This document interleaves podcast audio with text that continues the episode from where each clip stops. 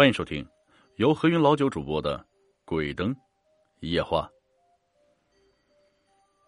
前段时间的某天深夜，具体是哪天已经忘了。我的门铃急促的响起，迎进来的是肖剑。肖剑是我为数不多的朋友，在这个城市里，他是个很有风度的画家，有整齐光洁的长头发和雄性的络腮胡子。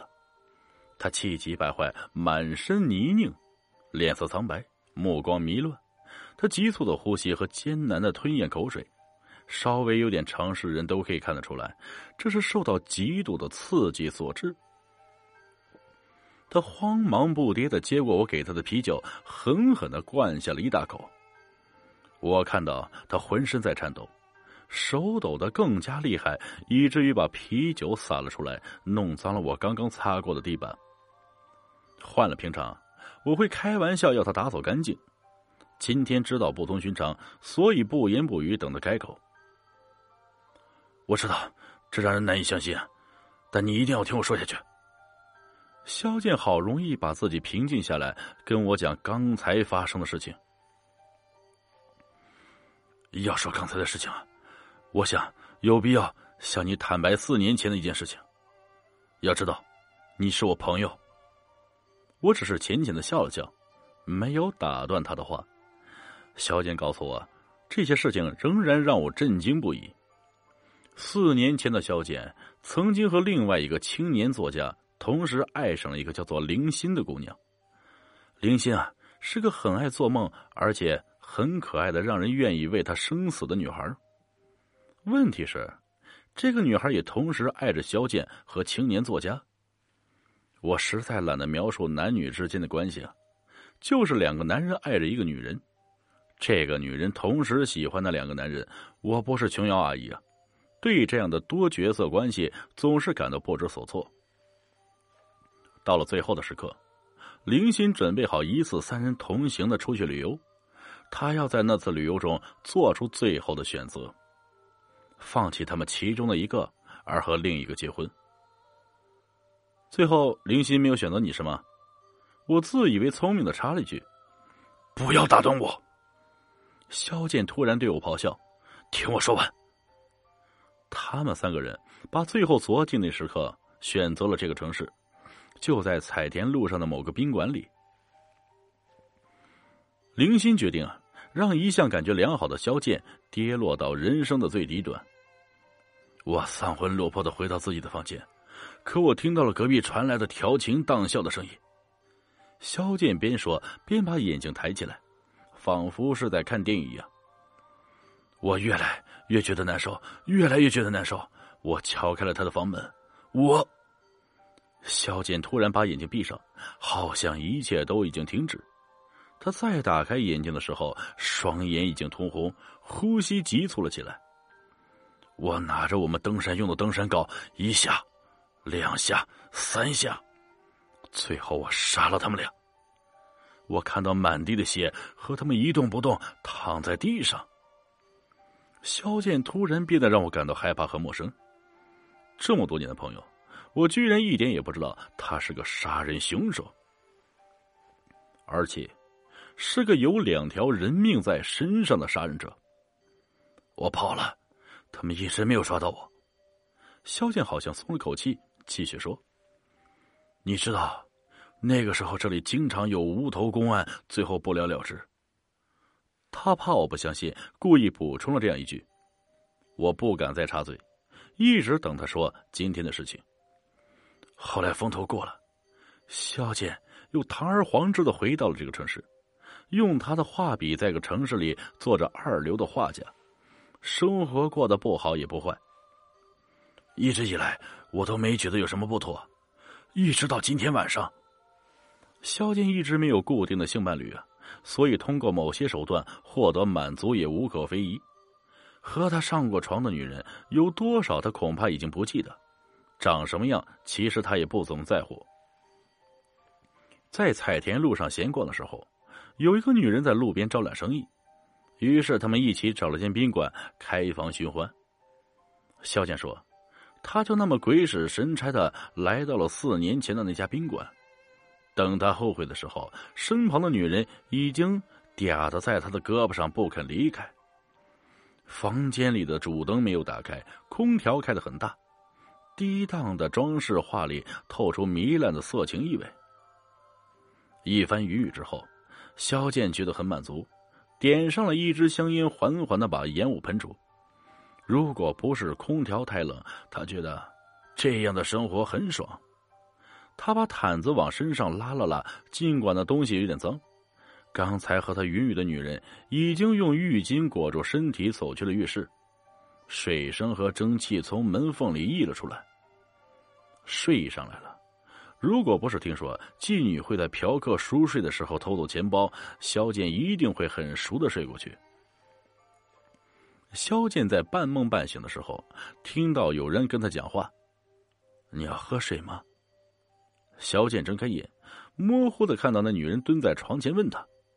于是对他笑了笑，摇了摇头，伸手去搂她的时，女人已经走开，在化妆台前极其认真的整理着自己的脸。你要喝水吗？过了一会儿啊，萧剑又被那女人叫醒，他转了个身，嘟了一句，又要睡去。你要喝水吗？那女人端了杯水，更近的坐在床上。你要喝水吗？那女人好像翻来覆去只会说这样一句话，萧剑被弄得很火，正要发作，忽然看到一双满是忧郁和迷茫的眼睛看着他，我心头一紧，某种熟悉的感觉涌上心头。你不认识我吗？那女人的语调突然变得一点也不像妓女，很轻柔的伸出一只手，轻轻的抚摸着萧剑的脸颊。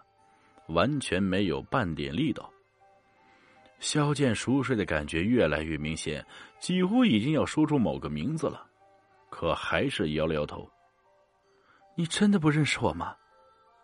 那女人笑了，笑得很灿烂，很可爱。你是林心两个字已经到了嘴边，可萧剑完全发不出声音。那女人又笑了。其实啊，我已经死了。我是一个死人。他的声音平淡而没有感情色彩。我是被人杀死的，用登山镐一下一下砸死的。萧剑怎么也动弹不了，在那一瞬间感到血液都已经凝固，莫名其妙的问了一句话：“你知道是谁杀了你吗？”知道啊。女人的话突然变得咬牙切齿，目光如电的看着萧剑。萧剑忽然能动了，他弹也似的跳起来，夺门而出。他死命的跑啊跑，耳朵里老是晃荡着一个声音：“是你是你。”萧剑说：“他不知道自己是怎么逃出来的，也不知道自己是怎么到我这里的。”我耐心的听萧剑讲完了故事的全部，不否认。我也被其中的某些情节弄得很恐惧，可我看到萧剑整齐的穿戴，我还想到了其他的东西。你是说你在四年前杀了一个叫林心的女孩和她的男友吗？是的，你不相信？你能告诉我那是几月份吗？我问他。那是天很热，应该是在暑假。萧剑想了想，才回答我。我笑了。嘲笑而又不怀好意。我数了数四年前萧剑的事情，上半年我他还有小泉在北京画家村猫着，我们最长的时间已经没有分开二十四小时。整个暑假，我们三个还有那个已经自杀的画家同去了西藏，一直到雪山封山前夕才回来，那已经是十月了。我拿出我们拍的照片给他看，上面有日期为证。可今天的事情是真的呀！我感觉萧剑就像是个梦游者，在一点一点的清醒。我轻轻的把他遗落在我沙发上的泥土抖落在地上。你还知道那家宾馆怎么走吗？我问他。当然。我站起身来，走，我们去看看。现在。萧剑犹豫不决。你不想弄明白事情的真相吗？不由他分说，我拉起他就走。出门的时候，萧剑只找到他的一只鞋，想必是在惊慌中遗失了。他穿了我的鞋以后，我们一起出了门。我们打车来到肖剑所说的宾馆，是从这里转进去的。对了，这里还有个湘菜馆。肖剑一路指点，路越走越黑，越来越窄。是这里了。车终于停住了，我们下的车，看着的士掉头逃也似的远走了。我看着萧剑，眼睛里满是询问。眼前的是一个没有完工的建筑工地，我往里走了几步，在一堆黄泥旁边找到一只鞋子。鞋我认识啊，正是萧剑遗失的那只。肖剑没有骗我，他真的来过，他真的在没有完工的建筑工地和一个妓女寻欢，然后把那个妓女当成了四年前并不是被自己杀害的一个叫林心的女人。一丝凉意从我的脊梁冒起，不由自主的回头看了看同来的肖剑，他瘫倒在地上，嘴里神神叨叨的念着些什么。靠近了，才听清楚他说的是：“怎么可能？怎么可能？”几天以后啊，本地几乎所有的报纸都刊登了那件著名的情杀案。本市二流画家肖剑在某宾馆用登山镐残忍的杀害了他的女友以及女友的另一个追求者。那个追求者很多人认识啊，就是本市小有名气的网络写手。杀人凶手肖剑像气泡一样的消失了，逃逸的无影无踪，就像从来没有存在过。我终于明白了，那天晚上肖剑跟我讲的，就是即将要发生的事情。再过了一些时候，彩田路上的那个建筑工地竣工了，有一家宾馆开张。我去住过一晚，里面的格局和肖剑那天晚上描述的一模一样。我知道，这样的事情没有人可以给我解释，就连对公安人员我也没有谈及。但我可以肯定的是，四年后的某天深夜，肖剑一定会慌张的敲开我的门，然后把这件事的故事重新再演绎一次。我肯定有这样一天，那天的到来，才是我真正恐怖的时候。本集故事播讲完，感谢各位听众的收听，我们下期再见。